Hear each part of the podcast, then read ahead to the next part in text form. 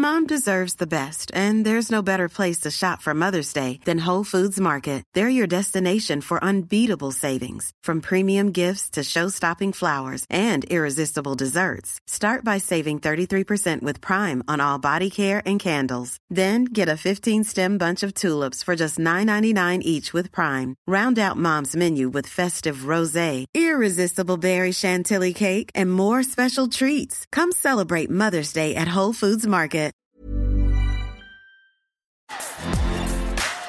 Bonjour à toutes et à tous, c'est Bart et je suis ravi de vous accueillir pour ce nouvel épisode du podcast Extraterrien, le podcast qui interviewe des sportifs hors du commun. Le but de ce podcast est de vous partager leurs secrets, leur vie et d'en apprendre beaucoup plus sur eux afin d'en tirer un maximum de conseils.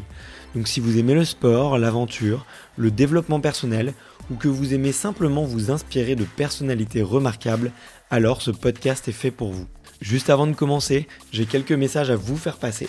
Si c'est la première fois que vous écoutez le podcast, je vous remercie d'être arrivé jusqu'ici.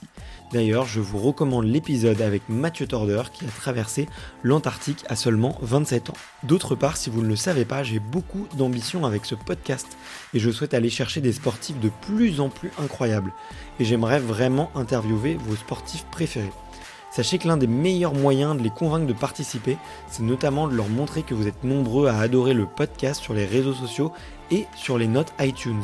Donc si ce n'est pas encore fait, allez mettre une note sur Apple Podcast ou iTunes, c'est vraiment ce qui m'aide le plus à inciter des sportifs connus à venir témoigner. Si vous écoutez plutôt sur Spotify, vous pouvez très facilement le partager en story sur Instagram, taguez-moi et je vous repartagerai. J'en profite donc pour vous rappeler le nom du compte Instagram, c'est extraterrien.podcast. Suivez-le et vous y retrouverez les coulisses du podcast. C'est aussi un excellent moyen de me faire vos retours et de me suggérer des invités. Enfin, j'ai aussi créé une newsletter que vous pouvez retrouver très facilement dans Google en tapant extraterrien newsletter. C'est le premier lien qui remonte. J'y partage des bons plans santé, matériel, préparation mentale, des livres, des documentaires qui m'ont beaucoup inspiré. Allez, je ne vous embête pas plus et je laisse place à mon invité du jour. Salut Manon. Salut Bart. Comment vas-tu? Bien, je suis contente d'être là avec toi. Bah ouais, moi aussi, ça fait euh, un petit moment qu'on qu'on échangeait et puis on n'a pas pu s'attraper parce qu'on est deux personnes euh, à la fois euh, déjà très active, mais aussi on aime bien revenir dans notre tanière par moment. Et on s'est on s'est loupé quelques fois et je m'en excuse parce que c'est plus de ma faute, c'est à moi de te courir après et pas l'inverse. Donc je suis hyper content d'être là aujourd'hui parce que en plus, euh, bah, en tant qu'ancien triathlète, ancien que pour avoir essayé de monter sur la distance Ironman, ça fait très longtemps que je te suis. Donc euh, j'ai l'impression que j'ai presque une, une, ancienne amie, une ancienne, euh, tu sais, euh, ta cousine que t'as pas vue depuis longtemps, tu vois, ou, ta copine de, maternelle que t'as pas vue depuis 10 ans et, que tu, que tu vois enfin, tu vois. Je ressens un peu ça. Bah, moi, je suis heureuse de te rencontrer parce que j'écoute beaucoup, beaucoup de tes épisodes du podcast Extraterrien et là, d'être ici parmi les invités, je suis flattée, ouais, et je suis vraiment contente d'avoir cette discussion avec toi. Ouais, bah écoute, moi, moi aussi, euh, plaisir partagé, donc je pense que ça va être un super moment. La première question que je pose, c'est un peu la, la, question traditionnelle pour tous les invités, tu la connais, c'est de savoir quel est ton premier souvenir de sport? Bah, Tu vois, avant qu'on enregistre, tu me disais que ça pouvait être n'importe quoi, et euh, le premier, ça réfère vraiment à, ma première euh, premier souvenir vraiment de sport. En fait, j'en faisais pas vraiment à l'époque. Je sais que j'ai toujours été euh, sensibilisée au sport par mes parents, mais je me souviens très très bien des JO de 93. J'étais en Suisse en vacances avec mes parents et je regardais à la télé et mes parents m'avaient dit regarde les JO et choisis un sport parmi ceux-là. Et j'avais vu la gymnastique artistique c'est un souvenir qui m'a beaucoup marqué parce que quand j'ai vu la gymnastique artistique, je me suis dit c'est ça que je veux faire et c'était comme une évidence pour moi. L'après-midi même, je faisais euh, des équilibres, des roues, euh, des sauts euh, dans le jardin. Et ça a été pour moi vraiment le début de, ma carrière sportive, donc tu vois, qui est très loin du triathlon, des sports d'endurance. On est vraiment plus sur un sport d'explosivité et, d'adresse. Mais c'est comme ça que j'ai commencé, c'est vraiment comme ça que je suis tombée dans le, bain du, du sport. Quoi. Ok. T'en as fait combien de temps? La gym, j'en ai fait 10 ans, euh, sport-études, 15 euh, heures par semaine. Euh, j'étais très investie. Je peux pas dire que je faisais partie des, meilleures françaises, mais voilà, j'ai été quand même jusqu'au championnat de France. C'est surtout que ça m'a appris tout ce qui m'a permis de me mettre au triathlon professionnel après. la gym, c'est un sport très rigoureux, très militaire, malheureusement pas très pédagogique à l'époque, donc peut-être un peu destructeur quand même. Je crois que ça n'a pas beaucoup changé. Hein. Ouais, c'est possible. Euh, j'espère que ça change, mais euh, je pense quand même que la gym, ça reste une des meilleures écoles de la vie parce que c'est un sport qui est dangereux. On peut se faire très rapidement mal. Donc ça demande en fait euh, d'être rigoureux, d'être très carré. Même si je pense que ça m'a affaibli en tant qu'enfant sous certains aspects, ça m'a donné beaucoup de force pour la suite de ce que je voulais entreprendre. Ok. Bah effectivement, ça, il y a tellement de disciplines c'est tellement dur aussi, tu vois, travailler sa souplesse, trouver, travailler sa force que je pense que ça crée un mental vraiment, vraiment exceptionnel, quoi. Oui, et puis il y, y a, quatre agrès, donc forcément, il faut beaucoup s'entraîner pour garder euh, la, euh, le même niveau en fait sur les quatre agrès. Et, euh, et en fait, une minute d'inattention, une seconde, une fraction de seconde d'inattention, on peut vite atterrir sur la tête ou euh, se faire vraiment mal. Bah, j'ai entraîné un petit peu sur mes dernières années de pratique, j'ai entraîné des, des, des enfants hein, de, de, 4 à 6-7 ans. Et je me suis rendu compte qu'en fait, ouais, il faut vraiment être strict dans, ce, dans, cette, dans cette discipline parce que c'est c'est dangereux en fait hein, quand on est sur la poutre en équilibre ou la tête en bas quand on est au sol. Euh, euh, ouais, les, chutes peuvent être un peu graves, ouais. Ouais, ouais, clairement. C'est marrant que, tu parles de ça parce que tu vois, j'avais interviewé, alors ça, ça remonte il y a deux ans maintenant, mais Samir Saïd, tu vois, on est revenu euh, un moment sur sa blessure à Rio. Peut-être bon, pour les gens qui voient pas le contexte, effectivement, c'est cette image un peu effroyable de, sur le le saut de cheval exactement, où il fait une double vrille, je crois. Euh, j'ai plus la figure en tête. J'ai plus la figure en tête non plus, et il retombe et le tibia casse en deux littéralement. Et en reparlant avec lui, il, me dit, euh, il a senti au moment où son pied euh, arrivait sur le sur le tremplin que il y avait un petit millimètre d'écart en fait. Il y avait un petit, il y avait un truc bizarre et il s'est passé quelque chose bizarre en l'air. Bah, à la sortie, on on la connaît, elle est malheureuse et ça montre à quel point c'est exigeant, quoi. Ouais, ouais, c'est un sport, euh, voilà, très, rigoureux et mais c'est un très très beau sport et, et je crois que malgré ce que je lui reproche, en tout cas la façon dont c'est enseigné, je pense quand même que ça reste une des meilleures écoles de la vie, autant pour euh, le mental que pour l'aspect physique, parce que quand on a fait de la gym et qu'on a maîtrisé la notion de son corps dans l'espace on a vraiment une longueur d'avance sur toutes les autres disciplines. Ouais, je suis d'accord. C'est une vraie intelligence d'avoir son corps en 3D dans l'espace. Qu'est-ce qui a fait que tu as arrêté, du coup? La gym, c'est un sport qui se pratique quand on est plutôt jeune, qu'on est souple, qu'on n'a pas trop de forme. je parle pour les femmes peut-être plus. Je crois que j'ai arrêté pour cette raison-là, parce que j'arrivais à un moment où euh, je progressais plus et que euh, maintenant je l'analyse et je me suis rendu compte qu'en fait euh, je suis une compétitrice et que je suis quelqu'un qui aime toujours euh, progresser. Donc là je voyais plus trop de, de, progrès à ce que je faisais. Je pense que mon entraîneur avait vraiment lâché l'affaire aussi. Elle était partie sur la génération d'après et que j'avais plus d'intérêt pour elle. Donc le manque d'investissement aussi, ça m'a ça m'a blessé. Ça a vraiment généré un désintérêt pour pour la discipline. Pas un manque d'amour parce que la gym pour moi c'est vraiment mon, mon, premier amour en sport. Et la troisième chose, c'est que je me transformais physiquement tout simplement et que je, voyais bien que c'était plus difficile. Plutôt que de régresser, j'ai arrêté. Voilà, j'avais 16 ans, euh, j'étais au lycée et euh, je me suis dit qu'il fallait que je touche à autre chose pour relancer un peu la flamme euh, du sport. Ok. C'est dingue, tu vois, d'avoir cette conscience de voir le corps qui change et de se dire que ça devient presque pénalisant, tu vois, pour la pratique d'un sport. je trouve que c'est rare, tu vois. Normalement, euh, sur les sports en tout cas que j'ai pratiqué, justement à 16 ans, ton corps se développe, il se transforme, mais avec ton sport, et il devient, ça devient un atout, quoi. Et là, c'est l'inverse qui se produit, quoi. C'est comme s'il fallait pas grandir, il fallait rester un enfant. En gym, oui, on les voit, hein, les gabarits. Encore que je trouve que dernièrement, ça a pas mal évolué. Les filles ont, un peu de plus de poids, euh, elles sont un petit peu plus euh, développées physiquement. Mais on, voit les américaines, euh, tu vois, qui sont ultra musclées notamment. Ouais, voilà. À l'époque où j'en faisais, on nous demandait quand même d'être très mince. même si voilà j'ai jamais passé je suis jamais passé sur la balance ou quoi que ce soit on n'était pas dans des extrêmes c'est un sport en fait où il faut être petit mmh. tonique et ça, ça, joue beaucoup, par exemple, sur la, colonne vertébrale. je sais que mon papa, il fait 1m90. Quand je regarde mes segments, j'aurais dû être beaucoup plus grande, en fait. Et la gym a clairement ralenti ma croissance. Aujourd'hui, je fais 1m69. Mais si j'avais pas fait de gym, je pense que j'avais quelques centimètres de plus. Donc, c'est un sport, ouais, voilà, qui agit vraiment, véritablement sur la croissance, qui ralentit la croissance. Et vraiment, toutes les filles qui font ce sport-là pendant très longtemps et qui arrivent justement à bloquer un peu ça, continue un peu plus longtemps que, que 16 ans, parce que 16 ans finalement c'est très jeune pour arrêter. Moi je faisais partie des, des grands gabarits qui étaient plus... Ouais, je tournais moins bien en fait. Je tournais en l'air quand la, la, rotation était moins rapide, les mouvements étaient moins, moins rapides. Je pense que c'est ça en fait qui aussi m'a fait... Euh, qui a ralenti ma progression. Ok, ok, ok. Comment est-ce qu'on vient au triathlon, du coup? Mais c'est drôle. Les, les, auditeurs ont dû être surpris. Je pensais qu'on allait parler triathlon aujourd'hui. C'est drôle parce qu'en fait, je n'ai aucune idée de comment le triathlon m'est venu. Je ne sais pas comment j'ai pris conscience que le triathlon existait. Ce que je sais, c'est que euh, j'ai arrêté la gym. Je suis partie aux États-Unis pendant un an. Alors, j'étais pas fille au père, j'étais vraiment euh, étudiante en lycée.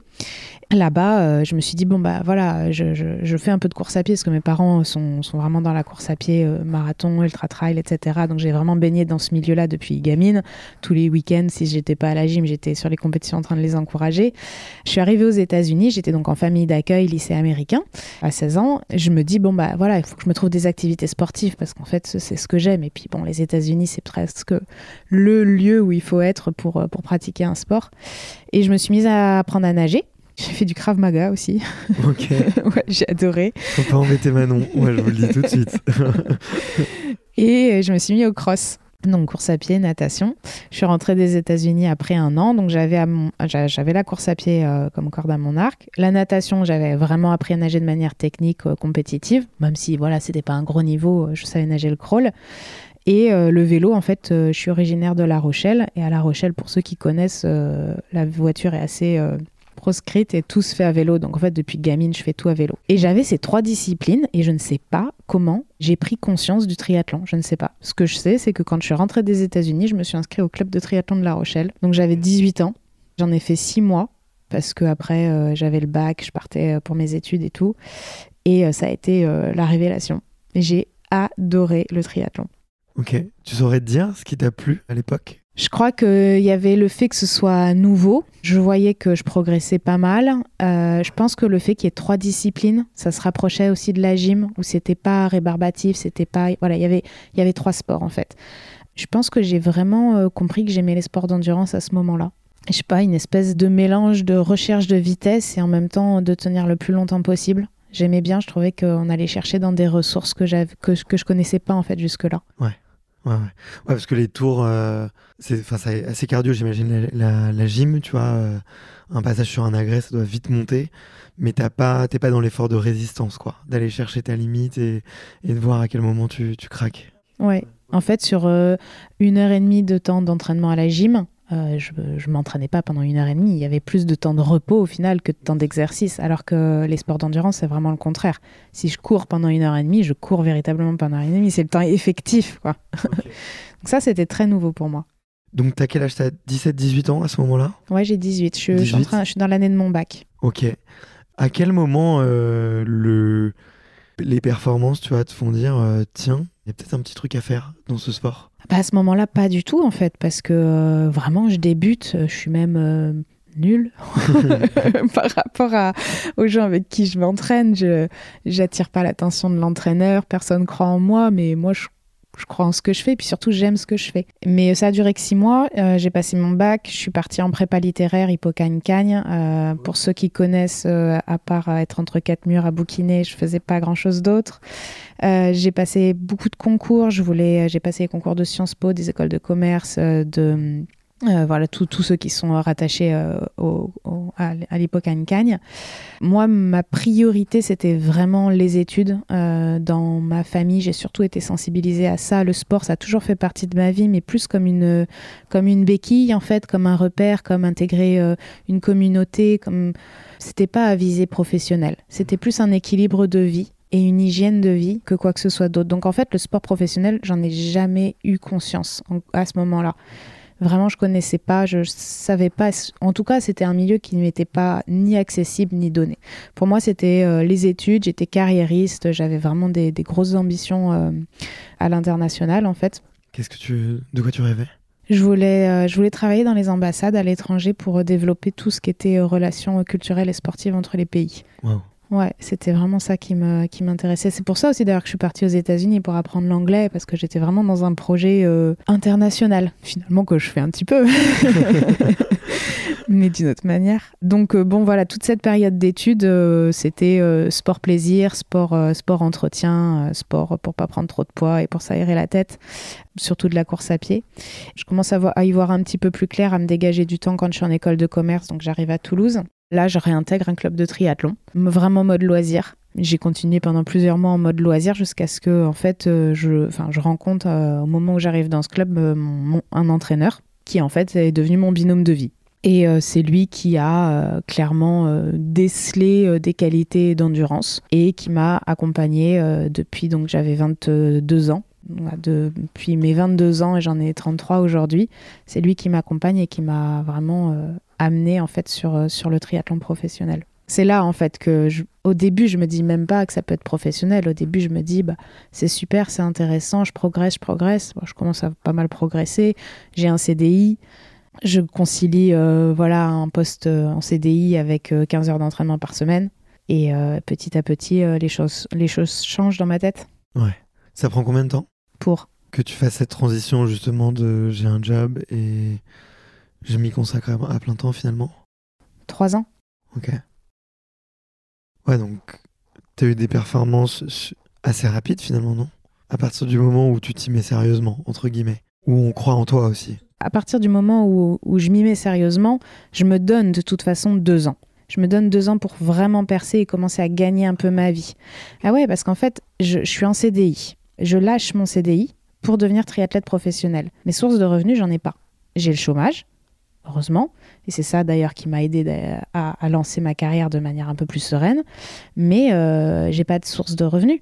Donc euh, il faut que je me donne un timing, il faut que je cadre, euh, faut que je cadre les choses, faut que, faut que j'ai une stratégie en fait. Je peux pas me dire bah advienne que pourra.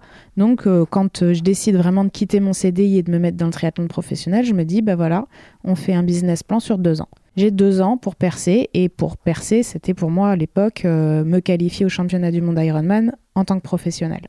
En tant que professionnel. Comment ils font la différence entre professionnel et amateur? Alors en fait, c'est assez simple. C'est juste une catégorie dans laquelle euh, on peut s'inscrire. Pour s'inscrire, il faut envoyer une lettre à la Fédération française de triathlon qui certifie ton statut d'élite. Euh, évidemment, il y a des critères pour ça, c'est-à-dire qu'il faut avoir certains résultats ou un certain pourcentage de temps euh, de résultats par rapport au vainqueur d'une certaine course. Les critères, ils sont pas si difficiles que ça à atteindre. Euh, donc ensuite, on a une lettre de la Fédé qui nous permet d'envoyer ça à Ironman et de prétendre à une licence qu'on paye. D'accord. Ok. Une, licence annuelle qu'on paye. Ok. Pourquoi tu as fait le choix d'aller sur le circuit Ironman, qui reste une ligue euh, privée, onéreuse quand même, plutôt que peut-être d'essayer, tu vois, d'avoir un parcours plus fédéral euh, Tu te sentais pas bien sur des distances plus courtes Moins performantes? Non, les, distances courtes, en fait, ce sont des profils vraiment euh, nageurs-coureurs, des gens qui font ça depuis euh, tout petit. Moi, à, 22 ans, euh, je, je, suis déjà adulte, enfin jeune adulte, et j'ai pas développé ces qualités-là. Donc, c'est l'endurance, en fait, mon point fort. Et même physiologiquement, ça se voit, je suis une endurante, je suis pas une rapide, je suis une endurante. Donc, pour moi, le circuit court, il était complètement inintéressant. J'avais, j'avais aucun critère du profil du cours. Pourquoi Ironman Parce que euh, à l'époque, c'était euh, le seul circuit labellisé qui permettait aux athlètes de la longue distance de vivre. Euh, circuit fédéral, on peut pas vivre en tant que triathlète longue distance. Il y a une course dans l'année et finalement très peu de quoi. Enfin, on peut pas vivre en fait. on n'est pas accompagné avec la, la, Fédé, pas sur la longue distance. Ouais, puis la, seule course qu'il y a dans l'année, elle est complètement dévalorisée comparée à ce qu'elle ce qu'elle devrait être. On gagne de l'argent quand on gagne un, un Ironman? Il y a un prize money? Ouais, il y a un prize money et c'est le même pour les hommes et pour les femmes. C'est bien, c'est un sport moderne pour ça, le triathlon. On fait la même distance et c'est le même prize money. C'est un, sport, en tout cas euh, euh, sur le papier, très, très équitable. Donc euh, oui, on, peut gagner. Après, gagner une course, bah, il n'y a toujours qu'un seul élu. tu peux pas en faire 10 000 dans l'année non plus. Je peux pas faire beaucoup d'Ironman dans l'année. Tu vois, je pense que 4, c'est le grand maximum parce que voilà, ça demande quand même pas mal de ressources. Ok. Et imaginons que tu fais 4 victoires, les 4 prize money permettent de, de vivre et d'organiser à peu près sa vie avec euh, un vélo, quelques déplacements euh, et les dépenses que ça fait, tu vois, santé, matériel, ça peut couvrir pour avoir un ordre de grandeur? Bah, ça dépend quelle course. En fait, il y a des courses qui sont très bien rémunérées, par exemple les championnats d'Europe ou les championnats du monde. Mais les courses, il y a plein de courses qui sont vraiment petites et à la gagne, il y a 5-6 000 euros. Alors en soi, oui, c'est un beau chèque, mais ça va pas, ça va pas me faire vivre. Enfin, pas sur une année. Et surtout, ça va pas couvrir tout l'investissement qu'il y a euh, sur la préparation, sur les déplacements, sur le matériel. Si je gagne quatre championnats européens, oui, mais euh, généralement, on peut pas avoir quatre pics de forme dans une année. C'est assez compliqué. On peut, on peut bien vivre si on est très performant et, euh, c'est comme un c'est comme un entonnoir en fait. Plus on est en haut de l'entonnoir et mieux on vit parce que plus les prize money sont, élevés. Quand on est un peu euh, moyen c'est déjà plus compliqué. Il y a un gros gap entre les meilleurs mondiaux et le reste euh, le reste des triathlètes. Ouais. Ouais ok. Comme euh, comme beaucoup de sports en fait finalement tu vois je pense un des plus bels exemples je pense c'est le tennis. Quand tu vois les trois le trio de grands joueurs tu vois ils sont tous ils ont gagné des centaines de millions de dollars si tu prends un mec qui est dans le top 50, il vit bien, mais euh, tu vois, il, termine sa carrière euh, peut-être quelques millions, et si t'es pas dans le top 100, tu survis. Et euh, j'ai un, de mes cousins qui a été tennisman professionnel. Et c'était ça, en fait. Il, à un moment, il s'est blessé. Il a vraiment cravaché pour atteindre un, un très bon niveau. il s'est blessé. Et là, il est tout redescendu au classement. Et il n'a pas eu la foi de continuer parce qu'en fait, il fallait tout refaire, refaire le même investissement euh, pour, euh, pour reprendre des points. Et en fait, c'est des sports euh, qui, qui demandent énormément d'investissement sans certitude que ce soit bah, récompensé à la fin, parce qu'en fait, il y a du monde. Ah ouais, bien sûr. Et le triathlon, ça se densifie de plus en plus. Vraiment de plus en plus d'athlètes. Puis il y a des nouvelles ligues qui se créent là, je crois, avec. Le PTO Ouais, par exemple, il y a le, Super League aussi, comme nom. Ouais, c'est plus orienté courte distance, la Super League. Là, ça commence un petit peu à perdre un petit peu en vitesse, la Super League, mais ça a été euh, l'un des circuits quand même euh, qui a généré pas mal d'argent. Euh, le PTO maintenant génère pas mal d'argent, même si c'est pareil, il focalise sur le top 4-5 mondial. ça permet quand même d'aller chercher des points et d'aller chercher des, belles sommes d'argent. Euh, donc je trouve que ça se développe globalement, ça se professionnalise, ça se développe, il y a de plus en plus de moyens de, gagner des sous, mais on, est quand même sur un système vraiment, euh, vraiment entonnoir. Quoi. Ouais, élitiste euh, à fond, ouais. Pas facile à gérer. ça demande effectivement du coup de compléter avec des sponsors. Certains bossent encore un peu aussi, j'en vois de temps en temps, en étant entraîneur ou en accompagnant d'autres athlètes. Mais du coup, ça vous fait des semaines de psychopathe, quoi. Bah, en fait, c'est ça que je trouve pas très professionnel encore dans notre façon d'aborder la, discipline. C'est que je, ne sais pas trop comment c'est dans les autres pays. J'ai envie de dire que c'est mieux ailleurs, mais euh, finalement, j'y suis pas. Et s'il faut, si on interroge une Allemande, euh, elle va me dire que c'est la même galère. Mais euh, aujourd'hui, effectivement, il y a pas mal d'athlètes qui sont obligés de compléter. Moi, j'ai deux avis là-dessus. Le premier, c'est que c'est un peu dommage parce que du coup, ça lui permet pas à la personne de se focaliser entièrement sur l'entraînement. Et quand on se focalise pas entièrement sur l'entraînement, on perd du terrain par rapport à ceux qui peuvent. La deuxième chose, c'est que je pense que ça génère une telle pression et euh, on est tellement dans une bulle quand on fait du triathlon qu'avoir quelque chose à côté, parfois ça peut décharger mentalement, apporter un petit peu de confiance, se dire qu'on ne dépend pas que du triathlon pour vivre ou survivre et que du coup on est peut-être un peu plus libéré sur la ligne de départ. Parce que quand on a le poids de savoir comment on va réussir à finir l'année ou savoir si on, va réussir à gagner des partenaires ou les conserver, savoir si on va réussir à gagner de l'argent, etc. Quand on a ce poids-là sur les épaules au départ d'une course, ben on n'est pas libre, on n'a pas l'esprit libre et on n'est pas performant. Donc parfois c'est pas mal aussi. Moi, je sais que j'ai toujours veillé à garder. Alors, c'est pas forcément un métier à côté, mais c'est toujours une activité autre qui me permet d'avoir euh, la tête un peu occupée différemment.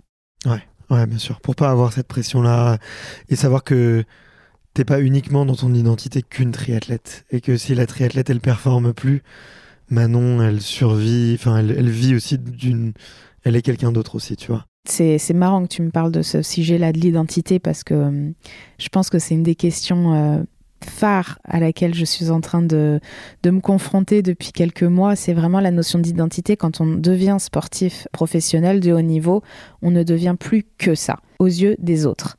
Alors qu'en fait, on est plein d'autres personnes. On est, euh, on est euh, euh, un conjoint, une conjointe, une sœur, un frère, une fille, une, une nièce. on aime plein d'autres choses aussi dans la vie. On n'aime pas que faire du triathlon. On ne vit pas et respire. On vit et on respire triathlon, mais on aime faire plein d'autres choses à côté.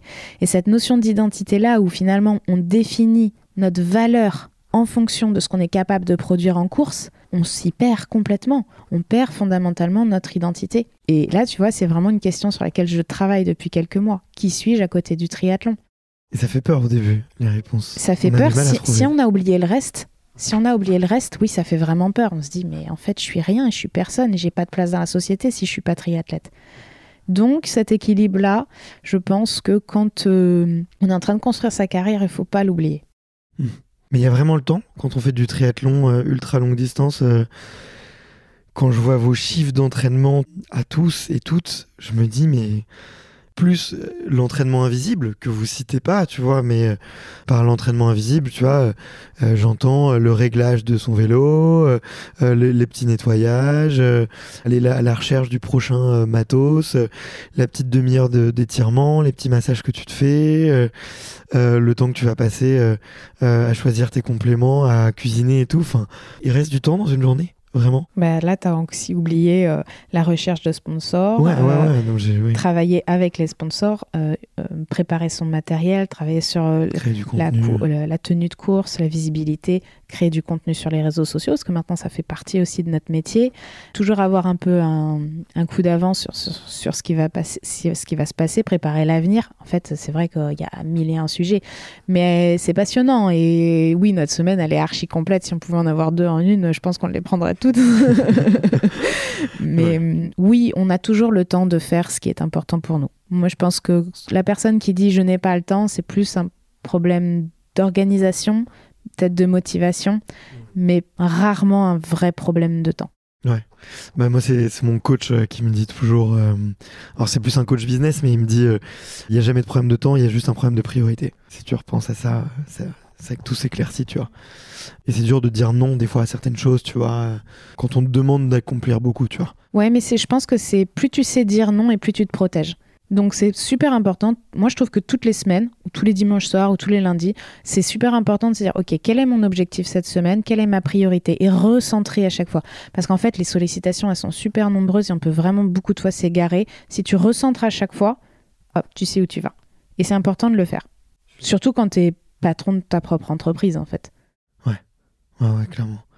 Il y a quoi, du coup, euh, chez Manon à côté du triathlon? Moi, j'ai ma famille, enfin, j'ai mes, mes proches, je pense que ça, c'est très important.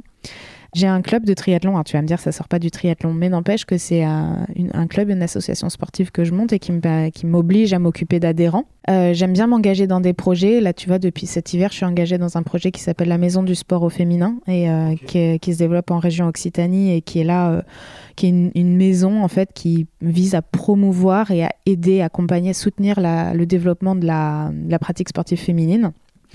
Et après, j'essaie euh, bah, de construire l'avenir. Tu vois, je suis sur des projets personnels pour euh, construire un petit capital pour euh, préparer ma retraite, qui n'est pas imminente, hein, mais ça se prépare toujours avec un peu d'avance.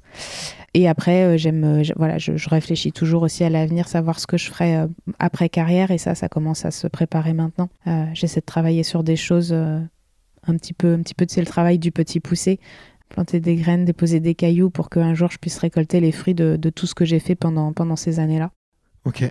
Tu peux en parler Ou peut-être bah que c'est encore un peu trop tôt Ouais, c'est peut-être un petit peu trop tôt, mais. Euh, c'est encore des miettes de pain. Ouais, c'est des miettes de pain. En fait, j'essaie de, voir ce. Euh, ce dont le sport manque. Je trouve que les sujets aujourd'hui de la place euh, de la femme dans le sport, c'est des sujets vraiment brûlants et qui méritent encore beaucoup d'attention. J'aime beaucoup aussi l'idée d'accompagner les jeunes parce que quand je vois comment j'ai développé ma carrière sportive, Fred, mon conjoint, me disait avant que je, vienne à Paris, là, il me dit, mais Manon, rappelle-toi que tu es partie de rien, de strictement rien du tout.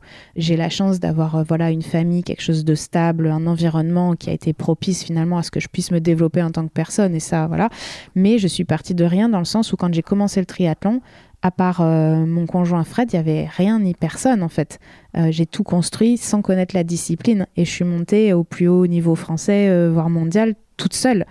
Et je me dis, mais moi, c'est pas ça que je souhaite aux jeunes. Je souhaite pas leur apporter tout dans, cru dans le bec, mais je me dis, je pense qu'on peut encore professionnaliser l'accompagnement des sportifs pour qu'ils aient moins d'énergie dépensée et moins de temps perdu dans la recherche de comment monter une carrière.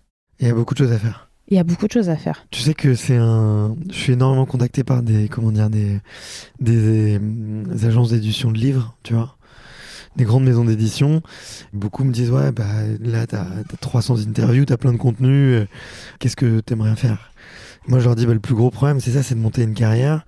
Il y a euh, 10 000 euh, jeunes tous les ans qui arrivent sur les listes du gouvernement, euh, athlètes de haut niveau, et il y a pas grand-chose, honnêtement. Et je me dis, un des, tu vois, un projet qui pourrait être cool, c'est de rappeler du coup les 200 invités, dire, ok, c'est quoi ton tips? Tiens, à quelle porte faut taper, euh, quel bouquin faut lire, euh, euh, comment tu comment peux trouver des personnes de confiance et tu vas d'en faire une bible, quoi. Tu vois, vraiment la bible du haut niveau et que tu fais, que tu envoies à tous, les enfants qui, démarrent, quoi. c'est un des, sujets qui que j'aimerais bien réaliser un jour, tu vois. Et c'est le faire avec vous tous parce que tu vois, je pense que mais je pense qu'il y a d'autres choses aussi à, développer dans le triathlon, euh, ou dans le triathlon, dans le sport, tu vois. Euh, on, part très très souvent à l'étranger pour aller chercher des complexes sportifs. En Espagne, qui sont pas mal développés. Ce sont des hôtels dans lesquels on trouve euh, une piscine, piscine extérieure, salle de sport, etc. En France, je ne vois jamais un endroit où tout est rassemblé pour que le sportif puisse s'entraîner. Alors tu vas me dire, tu as le Krebs, etc., Font Romeu, etc. Mais finalement, tu en as très peu. Parfois, ils sont assez onéreux et fond romeux, ça veut dire qu'il faut aimer l'altitude. On n'a pas forcément, tu vois, tout le temps besoin de s'entraîner en altitude. Donc je pense qu'il y a des structures d'entraînement, vraiment des infrastructures d'entraînement qui manquent en France et ça, ça mérite vraiment de s'y attarder. Et la deuxième chose, c'est effectivement, comme tu dis, un recueil où on puisse retrouver des contacts parce que le temps de monter son équipe, le temps de monter son staff, rencontrer les gens, savoir tout de suite que ce sont des personnes compétentes et de confiance, c'est très long et ça, ça demande beaucoup de temps. Euh, et ça peut Hiring for your small business? If you're not looking for professionals on LinkedIn, you're looking in the wrong place. That's like looking for your car keys in a fish tank. LinkedIn helps you hire professionals you can't find anywhere else, even those who aren't actively searching for a new job but might be open to the perfect role. In a given month, over 70% of LinkedIn users don't even visit other leading job sites. So start looking in the right place. With LinkedIn, you can hire professionals like a professional. Post your free job on linkedin.com slash people today. Et la confiance en plus. Mais euh, j'ai juste envie d'apporter une petite, euh, un petit réajustement là-dedans, c'est que quand tu montes ton équipe, tu montes une équipe en fonction de toi. Et c'est pas parce que ça a fonctionné avec quelqu'un, tu vois, que ça va fonctionner avec toi. Je trouve que c'est un peu un écueil aujourd'hui où on se dit, bah lui, il est bon parce qu'il a travaillé avec un tel, donc il sera bon pour moi. Non, en fait, la personne qui est bonne pour soi, c'est la personne qu'on sent bonne pour soi. Et ça veut pas dire que la personne, elle sera ultra diplômée, etc. Enfin, euh, un million de compétences. C'est juste quelqu'un qui va répondre euh, de manière euh, bienveillante à ce qu'on est. Et ça, c'est très, très personnel faut faire des rencontres, faut se tromper, il faut voilà, faut, faut faire euh, faire son bonhomme de chemin pour savoir en fait qui on est et savoir ce qui nous correspond et qui nous correspond. Ok. Bon bah je te rappelle pour la partie euh, s'entourer. Mais tu as tout à fait raison, tu vois, et c'est une des choses que moi je, je, reproche un peu aux structures un peu comme comme l'INSEP et tout, c'est qu'on place, euh, tu vois, des gens, on t'impose plus ou moins des entraîneurs. Euh, tiens, c'est monsieur équipe de France, il faut absolument le suivre. Si l'humain passe pas, et ça veut pas dire que c'est une mauvaise personne, et ça veut pas dire que c'est quelqu'un qui bosse pas bien, bah, en fait, euh, derrière, toi, en tant qu'athlète, t'es un peu conditionné parce que, bah, tu vas pas te sentir à l'aise, tu vas pas te sentir bien, et, c'est un vrai bloquant, et, au contraire, tu vois, justement, comment trouver les personnes qui te conviennent bien, je pense qu'il y a plein de tips, tu vois, pour euh, tester quelqu'un, euh, voir si ça marche bien, quels sont les signes que ça marche pas bien, tu vois. Je pense qu'il y a plein de trucs qu'on t'apprend pas et je pense qu'il y a beaucoup d'athlètes aussi à qui on n'apprend pas à réfléchir et on leur dit c'est cette personne-là, t'as pas le choix, fais-le, c'est le meilleur, euh, tu vas voir, tout va bien se passer. Et on n'apprend pas à avoir un esprit critique. Ça, c'est ce qui manque dans le sport ce qu'il y a, c'est qu'en fait, euh, je, trouve que l'approche par rapport aux sportifs, elle est très extérieure. Alors qu'en fait, la première approche qu'on doit avoir, c'est toi en tant qu'athlète et en tant que personne, quelle est ton identité, qui es-tu, ce que tu aimes, ce que tu préfères, etc. C'est hyper important de revenir à soi. Et je pense que c'est ça, en fait, le tips principal. C'est, il n'y a pas de questionnement ou de questionnaire à avoir ou de questions pièges ou un truc comme ça. C'est euh, toi, en tant que personne, qu'est-ce qui te correspond? C'est sûr que si on t'impose un entraîneur, Parfois, c'est souvent dans les sports un peu olympiques où tu vois où il y a des, vraiment des recherches de résultats. Nous, dans le triathlon longue distance, on est très indépendant parce qu'on n'a pas de structure. Donc en fait, on peut choisir. Mais c'est ce que j'ai beaucoup appris en prépa mentale, c'est quand, je suis devant une situation où je sais pas, en fait, parce qu'on me perturbe, parce que tu vois, dernièrement, on me dit euh, euh, oui, euh, ton micronutritionniste, c'est un charlatan, surtout éloigne-toi-en, etc. Et je me dis mais mais en fait, j'ai eu très peur. Ça fait très peur quand on te tient ce genre de discours parce que moi, j'ai pas envie d'être euh, travailler avec un charlatan. Et à chaque fois, on me dit, ma préparatrice mentale me dit, reviens à toi, reviens à toi. Est-ce que toi, tu trouves que, est-ce que toi, cette personne t'apporte, etc.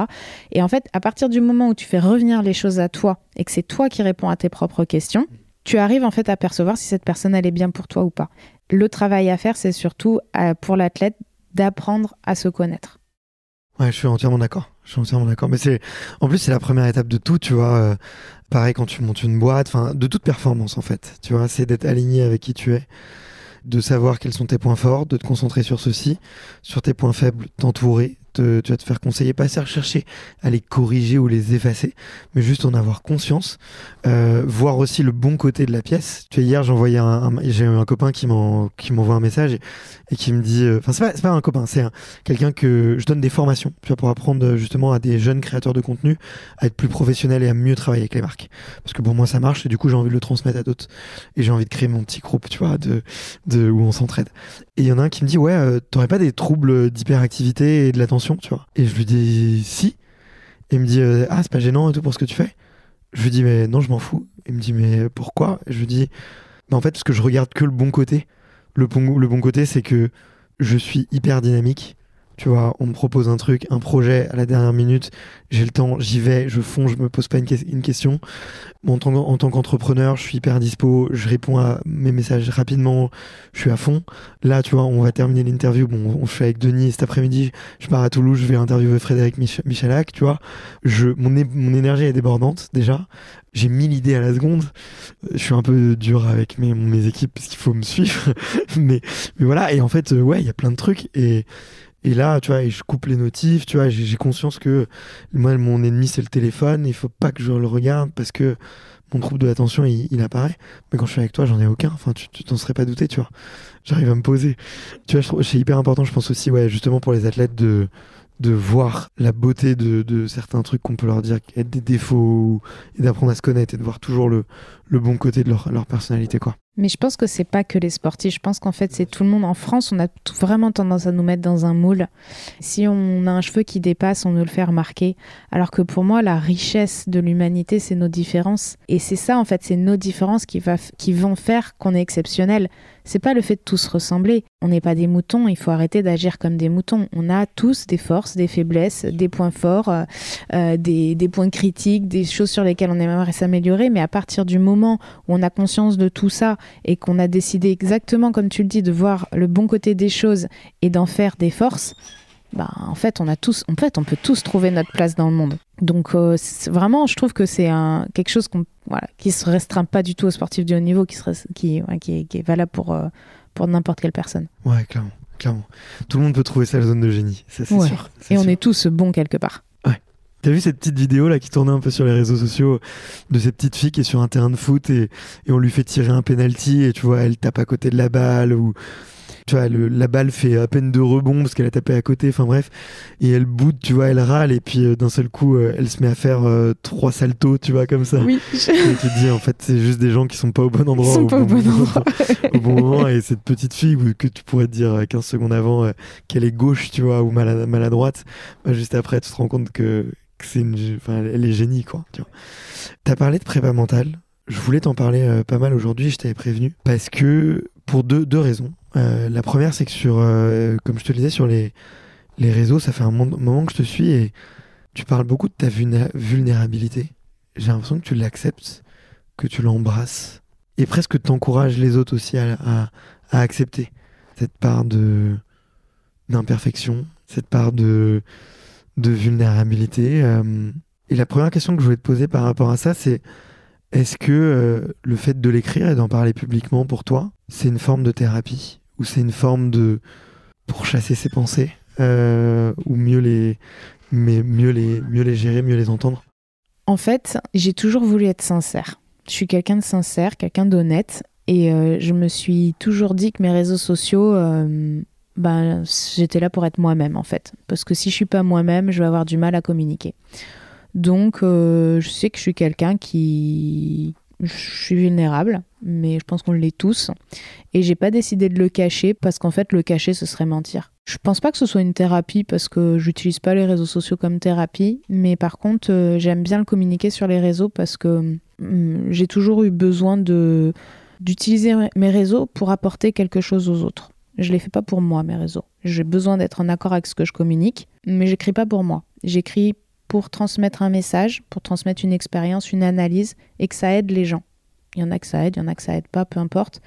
Cette part de vulnérabilité, en fait, on l'a tous en nous, et j'aime pas trop le fait de montrer qu'on n'est pas vulnérable, parce que c'est pas la vérité. Et même si ça me fascine d'une certaine manière de voir certaines, certains athlètes ou certaines athlètes être toujours très sûrs d'eux, je sais qu'au fond, c'est pas vrai. Moi, j'ai décidé de jouer la carte euh, vérité. Je sais pas si ça répond à ta question. Ça répond très bien. ça répond très bien, tu vois. Euh, T'écris beaucoup? T'as un, un, carnet intime ou un journal ou tu fais de l'écriture? Ouais, j'écris. J'écris, j'écris, euh, j'écris parce que je pense que ça me servira plus tard. J'écris parce que c'est une forme de thérapie. J'écris parce que poser sur le papier, c'est mettre vraiment au clair ses idées. Et puis c'est aussi euh, se délester de quelque chose.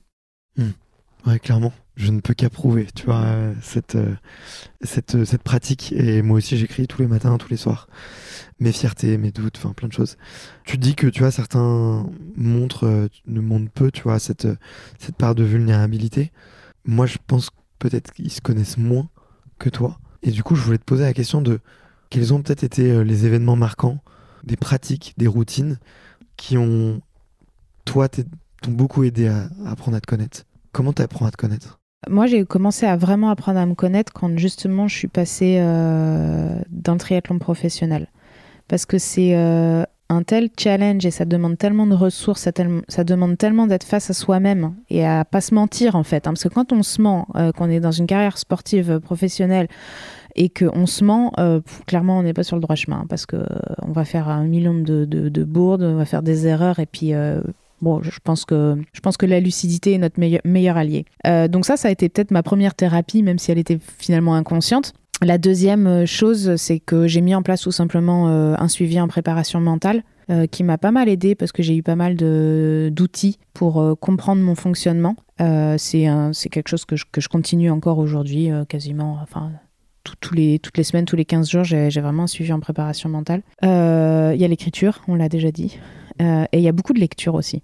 En fait, je me questionne beaucoup sur mon fonctionnement. J'essaie de, le, comprendre. Après, je suis pas sûre, tu vois, tu dis que les autres se connaissent peut-être pas autant, je suis pas sûre. Il y en a qui se connaissent très très bien, mais qui ont décidé de ne pas partager la vulnérabilité parce qu'ils sont pas à l'aise avec ça. Et c'est ok. En fait, euh, ce qu'il faut, c'est juste être à l'aise avec ce qu'on dit, ce qu'on communique. Hmm. Ouais, mais je vois quand même plus de gens. Après, c'est mon avis. Hein. Ça n'engage que moi et je veux pas faire euh, le psychologue du tout, mais je trouve toujours, enfin toujours est-il que je trouve qu'il y a plus de gens qui ont du mal à mettre des mots sur leur ressenti et sur ce qu'ils pensent et ce qu'ils ressentent, plutôt que des gens qui arrivent à mettre des mots et mais qui décident simplement de ne pas les partager. Après, euh, c'est un avis personnel, c'est euh, ça peut être dérangeant aussi, tu vois, pour les gens qui font beaucoup d'introspection, qui ont une intelligence intrapersonnelle très développée de se confronter à des gens qui ont une intelligence intrapersonnelle moins développée, de leur dire ça, tu vois, et parce que ça peut être douloureux à entendre, tu vois, je le, sais. Et du coup, euh, tu vois, il n'y a pas de, pas de mal à ça, mais en tout cas, c'est un constat que je, que je fais, que je trouve c'est pas c'est pas inné en fait de s'intéresser à soi. Non, c'est pas inné, c'est pas facile parce que je te dis encore enfin moi je trouve que c'est assez dérangeant finalement d'être euh, face à soi, face à ses blessures. Euh, mais c'est encore plus dérangeant de les mettre en lumière. Tu vois, tu peux très bien être face à tes blessures et décider de pas les mettre en lumière parce que t'es pas du tout à l'aise avec ça. Ce qu'il faut savoir aussi, c'est que les réseaux sociaux, c'est quand même très particulier et que quand tu mets en lumière quelque chose, il faut derrière que tu assumes les répercussions que ça peut avoir. Moi, je sais très bien que si je montre une part de vulnérabilité, je vais m'exposer à des gens qui vont euh, s'engouffrer dans la faille et essayer de me de m'écraser, etc. Mais ça, je pense que tu vois, les gens qui essaient de montrer qu'ils sont sûrs d'eux, souvent ça montre le contraire en fait. Souvent, quand tu montres que tu es trop sûr de toi, pour moi, je l'analyse d'une manière où bah, quand tu veux absolument prouver quelque chose, c'est qu'au final, tu vraiment pas sûr de ce que tu as envie de prouver. Donc pour moi, c'est plutôt la preuve d'un manque de confiance ou un manque de ouais, d'assurance envers euh, ce qu'on est en train de faire que d'essayer à tout prix de montrer que ce qu'on fait, c'est important, c'est intéressant et qu'on est sûr de soi. Mais ça, c'est mon analyse. Non, mais je, la comprends très bien. Et tu vois, à l'inverse de ça, euh, tu me disais en, préparation que tu t'es mis un peu dans ta bulle. Tu t'es mis un peu à part euh, de cette bulle du triathlon. Là encore, ça n'engage que moi, mais c'est que le triathlon est un magnifique sport, je trouve, mais euh, qui parfois souffre un peu d'entre-soi. Et parfois, et ça, je m'en suis rendu compte qu'avec Extraterrien, je m'en rendais pas compte avant, tu vois, où les gens se regardent pas mal parce que, effectivement, il euh, y a les temps, c'est public, il euh, y a des beaux matos, il euh, y a des classements avec des points.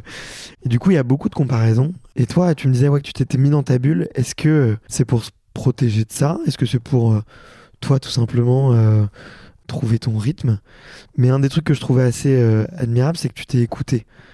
Certains vont s'obliger, tu vois, à jouer le jeu de du Strava, de, tout ça, des réseaux sociaux, mais tu sens que c'est pas naturel et que c'est pas voulu euh, toujours. Est-ce que tu penses que parfois, bon, c'est très lié au réseau, mais est-ce que euh, ça aurait pu être toxique pour toi, cet écosystème où, où tout le monde se regarde un peu, quoi, où tout le monde se compare euh, Je sais pas comment tu le, tu le perçois. Moi, à la longue, je trouve ça toxique pour moi. Donc, je, je j'ai arrêté Strava, par exemple. Ouais. Bah, je pense que j'ai commencé en étant euh, à fond. Tu vois, j'avais Strava avant. Je pense que c'est l'expérience qui a fait que je me suis rendu compte que plus j'étais euh, dans ce moule-là, moins j'étais alignée. Euh, donc euh, volontairement, je me suis, désabonnée de Strava, pas parce que je trouve que la plateforme est inintéressante, au contraire, juste parce qu'en fait, euh, bah, quand tu commences à avoir un peu pignon sur rue, on voit où tu habites, on voit où tu es, on voit combien de kilomètres tu as fait, et puis les commentaires, et est-ce que tu devrais pas faire ci, est-ce que tu devrais pas faire ça? En fait, on est beaucoup, beaucoup, les gens regardent beaucoup, en fait, ils comparent beaucoup, ils analysent. Je me suis retrouvée dans des situations où les gens donnaient leur avis. Et moi, j'ai pas besoin de l'avis des gens parce qu'ils connaissent pas ce que je fais, ils savent pas ce dont je suis capable ou pas. en fait, ils savent rien. L'avis non sollicité.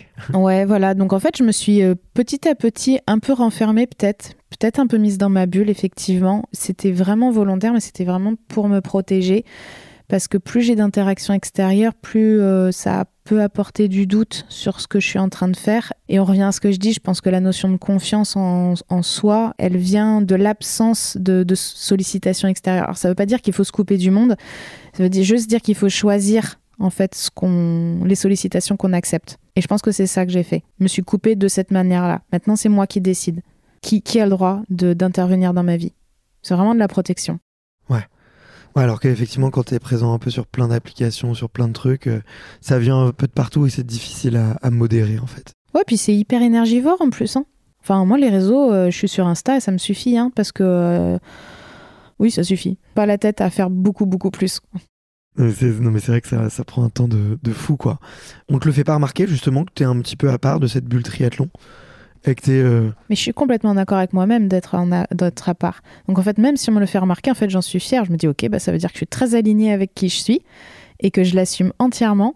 Après, euh, j'ai des relations. Euh, en fait, j'ai des relations avec beaucoup de monde dans le triathlon, mais je les ai de manière personnelle. Voilà, je vais avoir des relations personnelles. Si les relations sont pas entières, je les ai pas.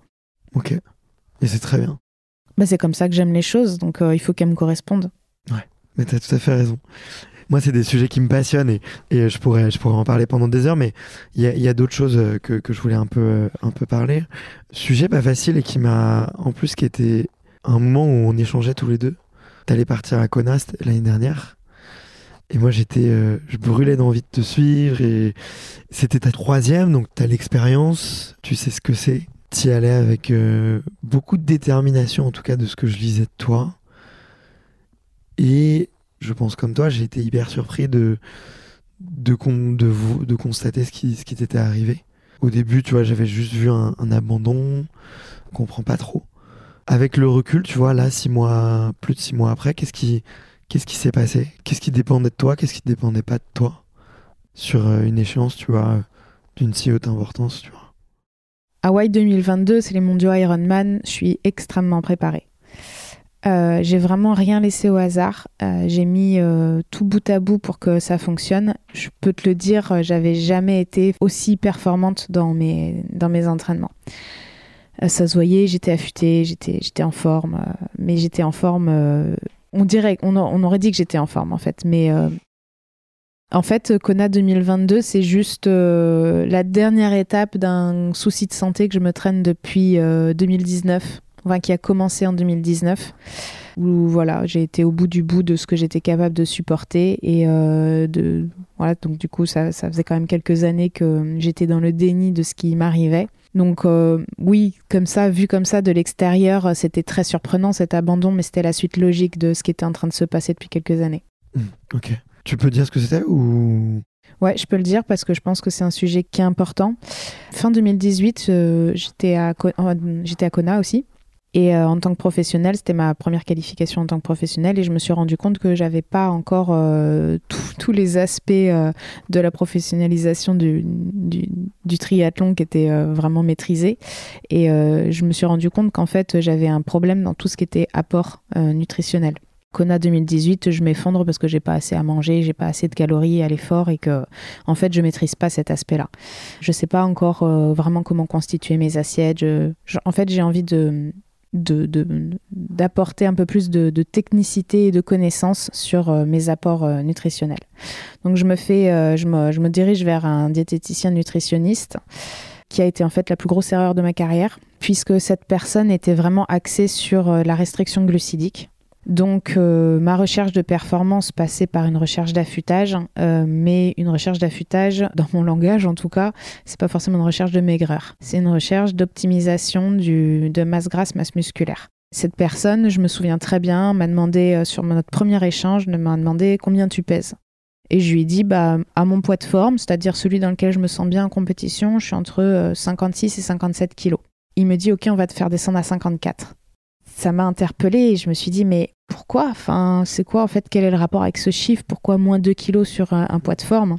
Ça a été ma première alerte, je ne l'ai pas écouté. Il m'a fait rentrer sur un, vraiment un régime euh, très restrictif, autant en glucides qu'en lipides. Et ça a duré un an et demi comme ça. Et ça a eu des conséquences absolument catastrophiques sur, euh, sur mon corps autant d'un point de vue euh, santé physique euh, que santé mentale. Le temps que j'arrive à faire un lien entre tout ce qui m'était arrivé pendant toutes ces années depuis 2000, euh, fin 2019, bah on en est arrivé à 2022. J'ai bien tenu. Mais ça fait en fait depuis 2020 que je suis plus du tout au niveau de performance que je suis censée avoir. D'accord. Pour un sujet de nutrition? Pour un sujet de nutrition, à la base de nutrition. Donc là, l'objectif, ça va être euh, des apports plus conséquents, j'imagine, une meilleure mesure, retrouver ton poids de forme, c'est ça les, objectifs Non, parce que tout ça, ça a été, euh, ça a été atteint. Après, je ne me suis pas restreinte pendant toutes ces années. Si, d'une certaine manière, je me suis restreinte, mais c'était surtout mon rapport à l'alimentation qui avait été vraiment euh, perturbé. J'avais plus du tout un rapport à l'alimentation qui était sain. J'étais euh, dans vraiment manger égale grossir. Enfin, c'était pas de l'anorexie. J'ai pas eu de comportement ni de boulimie ni d'anorexie, mais j'avais un comportement qui était malsain vis-à-vis -vis de la nourriture et j'étais toujours dans la restriction. Et en fait, ça a des conséquences euh, vraiment euh, sur, sur, le corps et sur la tête qui sont, qui sont gravissimes. Hein. Et euh, je, je, pèse vraiment mes mots parce que parce qu'en fait, je me suis rendu compte que chez, chez les sportifs d'endurance, c'était souvent le cas et chez les femmes encore plus. Et c'est vraiment l'une des erreurs à éviter. Moi, ce qui me, me perturbe beaucoup, c'est que j'ai été amenée sur ce terrain. C'est-à-dire que j'avais pas cette faiblesse-là avant, mais j'ai été amenée dessus. Donc là, euh, l'objectif actuel, bon, cet hiver, j'ai eu le droit au burn-out et tout. Hein. je, suis allée, au bout du bout, j'ai cru que j'allais arrêter ma carrière. Là, euh, c'est plutôt remis à plat. Euh, l'objectif aujourd'hui, il est surtout de, retrouver des sensations et repartir sur un nouveau cycle on va dire, qui me permettent d'être en pleine capacité. Donc d'avoir les bons apports, mais aussi la bonne relation à la nourriture pour que ce soit plus un, fardeau en fait. Ok. Bah écoute, c'est. Enfin, le, monde est petit et c'est marrant de voir à quel point le monde est synchronisé parce que je travaille avec NutriPure, euh, du coup, qui est partenaire de Extraterrien que tu connais bien. Euh, et on est en train de préparer euh, justement un épisode sur les TCA chez les, chez les athlètes de haut niveau. Et du coup, je, je garde ton témoignage sous le coude. Ok. Pour parler un peu de la partie préparation, et puis j'aurais pu rester deux heures, on aurait pu rester deux heures, mais je sais qu'on est un peu pressé par le temps. Je voulais aussi terminer sur, sur ce sujet-là, tu vois, de la, prépa et un peu de comment tu as organisé ta, saison justement après, après tout ça. Là, tu fais une course un peu particulière, justement, qui s'appelle euh, euh, la Iota Experience. Euh, donc, il y a un swim run, mais très particulier, qui est sous forme de manche, où le, le cap time réduit à chaque manche, et du coup, qui est sur trois boucles minimum et qui monte jusqu'à 5, qui est sur lesquels les hommes et les femmes sont pas sur la même start list, parce que je crois que c'est des temps différents. Qu'est-ce qui te plaît, toi, dans ce format? Qu'est-ce qui qu'est-ce qui t'a tenté sur ce, sur ce format-là? Ouais, la Iota XP, la, première édition, c'était l'année dernière, donc 2022. On me contacte euh, genre deux mois avant l'événement. Ouais, Manon, nouvel événement, euh, enchaînement de natation et de course à pied. Euh. je me dis, bon, le swimrun, je sais pas, il n'y a pas de vélo. Bon, et en même temps, euh, je sais nager ces distances. Donc, c'est euh, là, en, l'occurrence, la Iota XP, même s'il y a d'autres formats qui sont plus accessibles en termes de temps, euh, de distance. là, c'est quand même 1 km de natation et 8 km de course à pied fois 8. Non, fois 5, pardon. Donc, en fait, il faut s'avaler, allez, 5 bornes de natation et 40 km à pied. C'est quand même un morceau. Et en plus de ça, plus la course avance, plus il faut aller vite. Parce que, effectivement, les cuts sont dégressifs mais je trouve que c'est très ludique. C'est très ludique. Euh, on va jouer, on va s'amuser. C'est une première expérience, c'est nouveau et moi j'adore tout ce qui est nouveau. Donc l'année dernière, j'ai eu euh, vraiment une super expérience là-dessus. J'ai fini deuxième derrière la championne du monde d'aquathlon. Donc euh, ouais, je m'étais bien battue, même si la Margot, je l'ai pas vue beaucoup. C'était vraiment une belle bataille. Et je pense que c'est un, format qui, a vraiment qui mérite de l'attention parce que c'est super intéressant de de, de faire euh, natation, course à pied. Plus souvent, ouais. Ouais, et en fait, on le voit pas très souvent. Et souvent, quand on fait un swimrun, c'est avec le pool boy, les plaquettes, il y a du matériel. Euh, là, c'est vraiment un format ludique avec euh, une pause entre chaque manche où on peut, tu vois, récupérer un petit peu, repréparer son matériel et tout. Donc, je pense que c'est très accessible, que c'est très ludique. Et moi, je crois que c'est ça qui m'a plu à la base. Ok. Donc ouais, le, à la fois le côté fun et enfin le mélange entre fun et performance et nouveauté, euh, nouveauté dans l'effort quoi. Ça c'est sûr que il y, a un petit côté nouveau. Bah écoute, euh, ouais, moi je la, je la connaissais pas avant l'année dernière et, et c'est vrai que ça m'a tenté quoi. Ça m'a tenté. bon ça, moi ça se fait pas, je le fais pas pour des raisons de date parce que effectivement c'est quoi cette année c'est 22-23 juillet. C'est ça. C'est à Vichy. Euh, j'ai un gros programme là à ce moment-là. En plus, c'est le Tour de France féminin, donc je serai, je serai en train de bosser cette année. Mais, euh, mais en tout cas, très cool, très cool. Et donc, toi, ouais, de très bonnes sensations sur ce format-là? Bah, j'ai trouvé que c'était un format qui était très difficile parce que j'ai vraiment joué la gagne, donc euh, forcément, je me suis donné à fond. j'ai vraiment eu du mal à récupérer, c'était dur. Par contre, c'est super intéressant dans le cadre d'une préparation half ou Ironman. Euh, et, euh, et, je, je, me suis amusée en fait. je crois que c'est super important de s'amuser sur une épreuve sportive, surtout quand c'est aussi long. Hein, c'est pas toujours facile de s'amuser, mais là, on, vraiment, on, on s'amuse. Ok. ça va être quoi tes autres objectifs de la saison? Tu te mets pas un peu moins de pression cette année alors ouais, oui et non. Je mets pas moins, forcément moins de pression parce que parce que j'ai j'ai envie de faire des beaux résultats. Voilà, j'ai décidé de pas euh, de pas m'en mettre trop parce que ça va pas me rendre performante. Donc mes objectifs, ça sera sur euh, la fin du mois d'août, début du mois de septembre sur euh, des Ironman. En fait, j'ai eu un accident de vélo en début d'année là, donc j'ai eu une fracture et j'ai dû retarder un petit peu ma saison. Mais euh, voilà, Hawaï, c'est toujours en ligne de mire. Voilà, je vais faire tout pour me qualifier encore cette année. J'ai encore euh, une occasion de le faire. Faudra pas que je la loupe. Et si c'est pas le cas cette année, eh ben, je repartirai sur un cycle pour 2024 euh, et je courrai beaucoup cet hiver, je pense. Je partirai beaucoup à l'étranger pour, pour courir cet hiver puisque le début de saison a été un peu compromis. Je voulais, je voulais, je voulais te demander d'ailleurs, justement, parce que c'est, c'est sûrement un peu le rêve de tous les triathlons longue distance, tu vois, mais Qu'est-ce qu'il y a de si particulier à Hawaï? Bah, je pense que c'est là que le triathlon, l'Ironman a débuté, donc en fait c'est historique. Euh, ça Mm. reste, Ouais, bien euh, sûr. ouais, ça reste Mais une- en dehors de ça? En dehors de ça, c'est qu'en fait, l'événement est un mythe à chaque fois. Chaque année, il y a tout le monde. C'est En fait, vous voyez Disneyland? Eh ben, En fait, c'est le Disneyland du triathlète.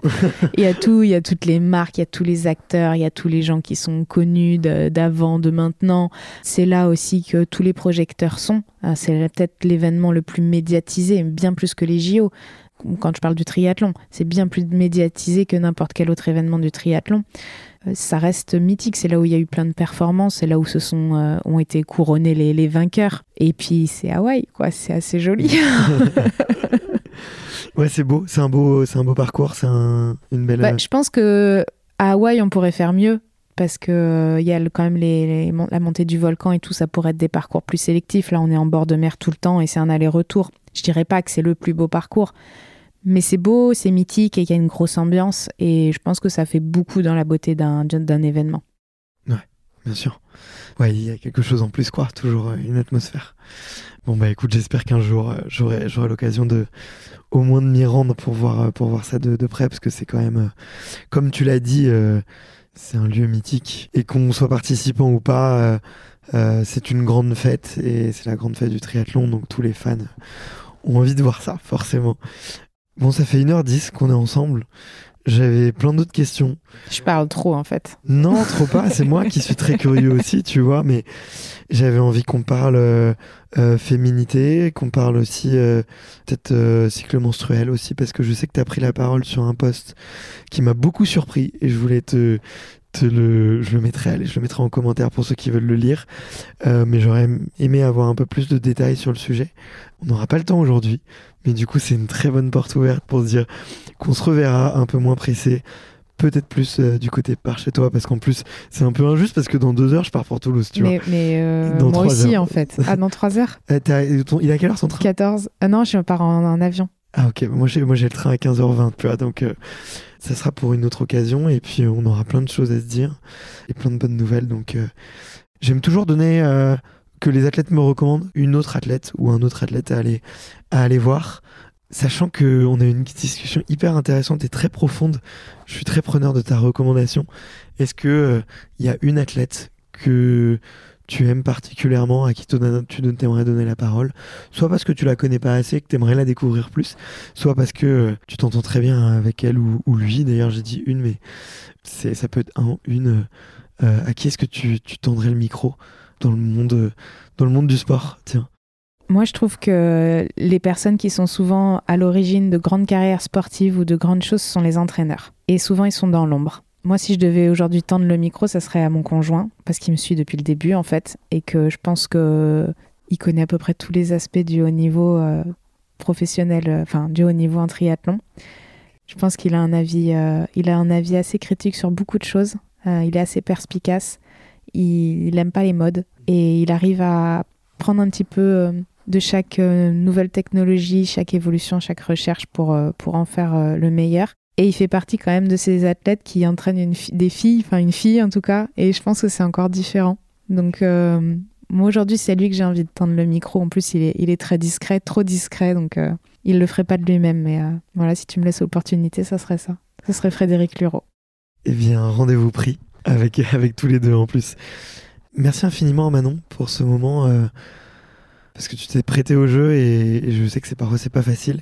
Et en plus j'ai dit que j'allais te chahuter avec des questions euh, parfois un peu profondes.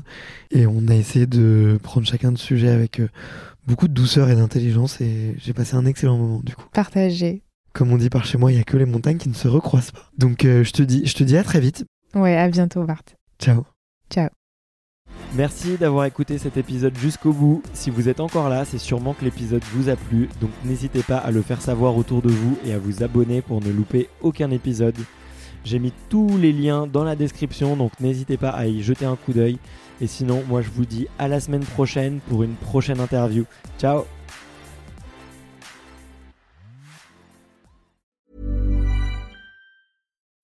When you need mealtime inspiration, it's worth shopping Kroger, where you'll find over 30,000 mouthwatering choices that excite your inner foodie. And no matter what tasty choice you make, you'll enjoy our everyday low prices, plus extra ways to save, like digital coupons worth over $600 each week. You can also save up to $1 off per gallon at the pump with fuel points. More savings and more inspiring flavors make shopping Kroger worth it every time. Kroger, fresh for everyone. Fuel restrictions apply.